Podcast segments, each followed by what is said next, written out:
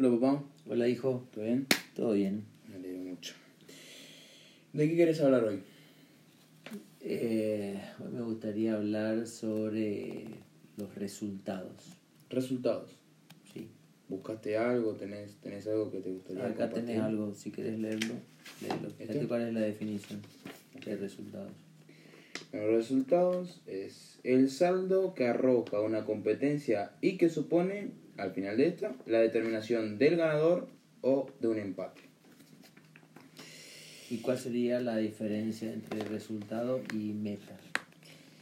Mira, para mí la diferencia entre resultado y meta Mm, es la siguiente. Por un lado, como lo acabamos de leer, el resultado es eh, lo que tiene como consecuencia una competencia, es eh, el simple fruto de eh, una la contienda fórmula. del- entre dos equipos. Exactamente, para mí es, eh, eso lo podemos relacionar más con el tema, viste, de que algunos equipos salen a buscar resultados, salen a, a que esa contienda sea positiva y que sea de su lado, ¿no? Ganar. Ganar, nada más. No importa cómo. No importa cómo, no importa cómo es. Es algo como muy eh, general, ¿no? No, importa, no importa las vías, sino llegar a ese resultado. Y las metas para mí abarcan algo mucho más que solamente esa contienda positiva. Abarca algo más. Eh, por ejemplo, cuando un equipo se propone una meta, esa meta abarca, puede abarcar tanto resultados, pero tiene más que ver con, eh, por ejemplo, el desarrollo individual y colectivo de los jugadores, o la evolución de la forma del juego y la forma en la que se respetan los sistemas que propone el entrenador a lo largo de un periodo de tiempo que puede ser eh, un torneo, una competencia o Sería un periodo. un juego de palabras, sería el resultado es el resultado de. Exactamente, para mí es eso. El resultado es el resultado de, de que te salgan las jugadas, de que te salga, de que evolucione esté tu dribbling, que, que evolucione tus tiros, Exactamente. que, que cada vez comprendan más las jugadas y el resultado sería el jugar bien y ese resultado te llevaría como resultado la, ampliar las posibilidades de ganar. Exactamente. Mm. Pero para mí hay que, hay que sentar bien las bases de lo que son estos dos conceptos que dentro de lo que es la composición eh, de, un, de un equipo son muy importantes. Porque vamos a bajarlo a una situación para poder explayarnos mucho más. Tenemos un lado un coach A o un entrenador A de básquet de un equipo, ponerle de 17 como de mi categoría, y un coach B, un entrenador B de la misma categoría. Si este, eh, vamos a poner que el A busca un resultado y que el B busca una meta. El A lo que va a plantear es eh, llenarse de herramientas, que en este caso las herramientas serían los jugadores, sin importar eh, otra cosa que no sea el talento que tienen esos jugadores. Que no, tienen, que no, no le importe su mm, su estatus o su condición mental, no le importa eso, es, es solamente quiero ganar gracias a o a través de estos eh, jugadores. Entonces te plantea un plantel de 12 jugadores que van a salir a representar a ese equipo. Son 12 jugadores que A ganar. a ganar. Son 12 individualidades que van a salir a ganar, que tienen todos hambre de ganar, están todos conectados, son individuales fenomenales, tenemos, eh, no sé, bases de un metro noventa. Sí, pero a lo mejor ahí, a lo mejor tenés ahí, este, eh, tal vez que ni se conozcan entre sí, son todas este, individualidades muy talentosas, pero, pero tal vez no, no se conozcan ni mm, entre sí y, y tampoco les interesa a ellos ni al, ni al entrenador y solamente busca que este jugador si lo ve que rinde en esta posición lo va a poner ahí y ni se le ocurre ponerlo en otro lugar. Y, y, y, y por otro lado tenés el entrenador B que sería como Y para, para mí, el entrenador B sería buscar a ese, a, a- ese, a, ese do- a esos 12 jugadores, tenerlo o recibirlo, o al menos, si, si en, en- el hipotético caso que van a reclutar, buscar jugadores para formar. Porque tenemos una meta. Hay una meta. Entonces, para cumplir esa meta, nosotros tenemos este, varios puntos por, por cumplir. Que sería, por un lado, tener un resultado como prioridad, si querés, o, no o ponerle que lo pongamos en segundo plano. Pero como primer plano va a estar el desarrollo. La formación del equipo. Exactamente, vamos a formar un equipo. Eso para mí es el coach o el entrenador que busca una meta y de este lado tenemos el coach o entrenador que busca resultados. Solamente resultados. Solamente resultados. para ahí mí... Tenés, ahí tenés, entonces ahí tenés este, a ver en qué, en qué club puedes caer, ahí tenés que conocer en qué club puedes llegar a caer. Totalmente. Porque cada, cada club más o menos tiene un, un perfil o este, una filosofía de, trabajo. Y, la famosa ética de trabajo. La ética de trabajo. y también hay que tener en cuenta las, las distintas etapas. A lo mejor si estás en una etapa formativa, eh, lo más probable es que busquen este, esas metas, como decir, si estás en una etapa ya de, no sé, jugando en primera o en profesionalismo, o ni hablar en las, las grandes ligas, mm. ahí estarías buscando más que resultados. Pero el otro día hice referencia en el caso del básquet a, Phil Jackson, que eh, aún estando en esa, en esa lo máximo del básquet internacional él también buscaba conocer a los jugadores que los jugadores se conozcan y, y, a partir de ahí formar el equipo eh, fuerte y a partir de ahí obtener los buenos resultados que sería él ganar un campeonato. Totalmente. Pero para mm. ah, quiero hacer un paréntesis ahí. Y ahí notas la diferencia que hay entre los entrenadores que buscan esa meta y los que buscan resultados. Phil Jackson llega a, los Chicago y gana, y, o, cuando llega a los Lakers gana un anillo y ni bien llega.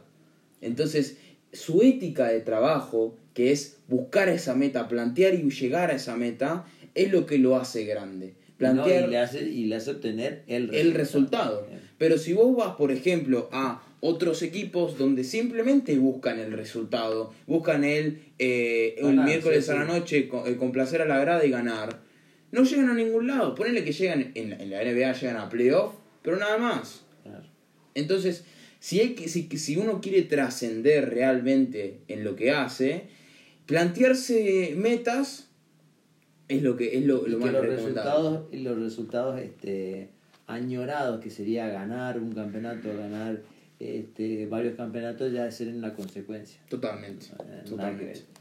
Eh, y ahí la vez pasada hablaba de la, de la del, del, del método OSAR, me parece que es también interesante, por, pero también hace referencia al resultado, pero al resultado teniendo a este como, bueno, estoy en esto, estoy obteniendo esto haciendo tal cosa. Entonces, este, pero ¿estoy conforme con eso? No. Bueno, algo tengo que cambiar.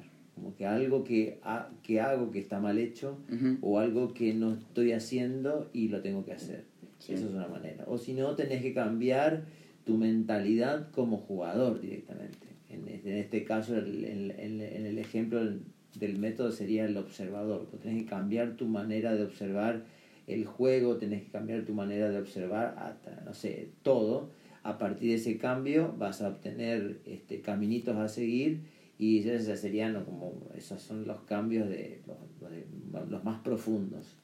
Y mm, eh, en el caso de, la, de este método serían los, los que te transforman como, como jugador. Realmente te transforman y a partir de ahí vienen los resultados esperados pero no ir en busca de esos resultados sí o sí sino tenerlos al resultado como un dato que te está tirando tu situación actual para buscar otra si es que no te complace esta y, buscar las herramientas o los caminos a seguir para obtener los otros resultados. ¿no? Totalmente. Aparte, siguiendo por esa línea, este, me gustaría recalcar que si bien el resultado, nosotros acá le estamos dando como un significado un poco como negativo, ¿no? como dejándolo ayer costado, que, que no, no sería lo, lo que se tendría que anhelar, pero este, inevitablemente son parte del proceso, del famoso proceso de esa meta, el resultado va a estar, este, quieras o no, vas a tener un resultado. Y como decís vos, es el diagnóstico que se obtiene de la situación que uno tiene, de la, de la situación de,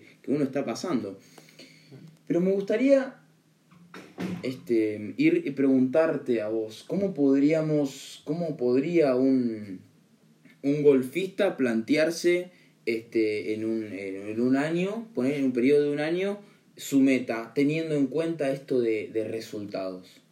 Un golfista dentro de tu deporte. No, acá en, el deporte del golf, eh, la cantidad de golpes que se hace es el resultado. Entonces, esa cantidad de golpes que habitualmente haces y teniendo en cuenta canchas difíciles donde, donde, donde jugás, eh, eso te tiran datos. Y si también tenés en cuenta la, eh, los promedios que hacen los grandes jugadores, bueno, eso te van tirando datos que, que te dicen, bueno, si yo no, no, no soy capaz de hacer esto, eh, es muy difícil que, que pueda llegar a, las altas competencias. O el famoso PGA. El famoso PGA, este, jugar ahí, mantenerme ahí durante mucho tiempo. Eh, por lo tanto, ahí en el golf el, el, resultado te va también diciendo cosas, como si estás yendo por el buen camino. Este, si no lo podés lograr, ahí es donde tendrías que replantearte todo. Tu, si estoy haciendo bien las cosas, si tengo que cambiar mi, mi mentalidad como jugador y tengo que aprender otras cosas para poder este, obtener otros resultados. Eh, a veces no resulta tan fácil eso, pero en la medida que uno sea honesto con lo que está viendo y, y tenga la osadía o la valentía de provocar ese cambio, y, eh, y es maravilloso porque ahí es donde se logran eh, cosas que son a veces inesperadas, esperadas e inesperadas. Sí. Pero eh, depende de cada, de cada, de cada, de cada jugador, en este caso de cada uno de, los, de ustedes, de los chicos, si, si, de, no, de no engañarse, de ser honesto con lo que se está buscando y si realmente uno está haciendo bien las cosas como para obtener. Y, y la, la, la competencia también ayuda mucho a eso, ¿no? Para, para tener ese, ese, ese resultado que te va que te va a replantear las metas, como decís, ese proceso que está bien, si, si está bueno, hay que seguirlo y si no está tan bueno, hay que cambiarlo. Totalmente. Bueno, papá, me encantó el tema de hoy. sí, lo podemos seguir charlando. No, horas se puede. Horas, sí. bueno, papá. Hasta la próxima. Hasta el próximo. Chao, papá. Chao, hijo.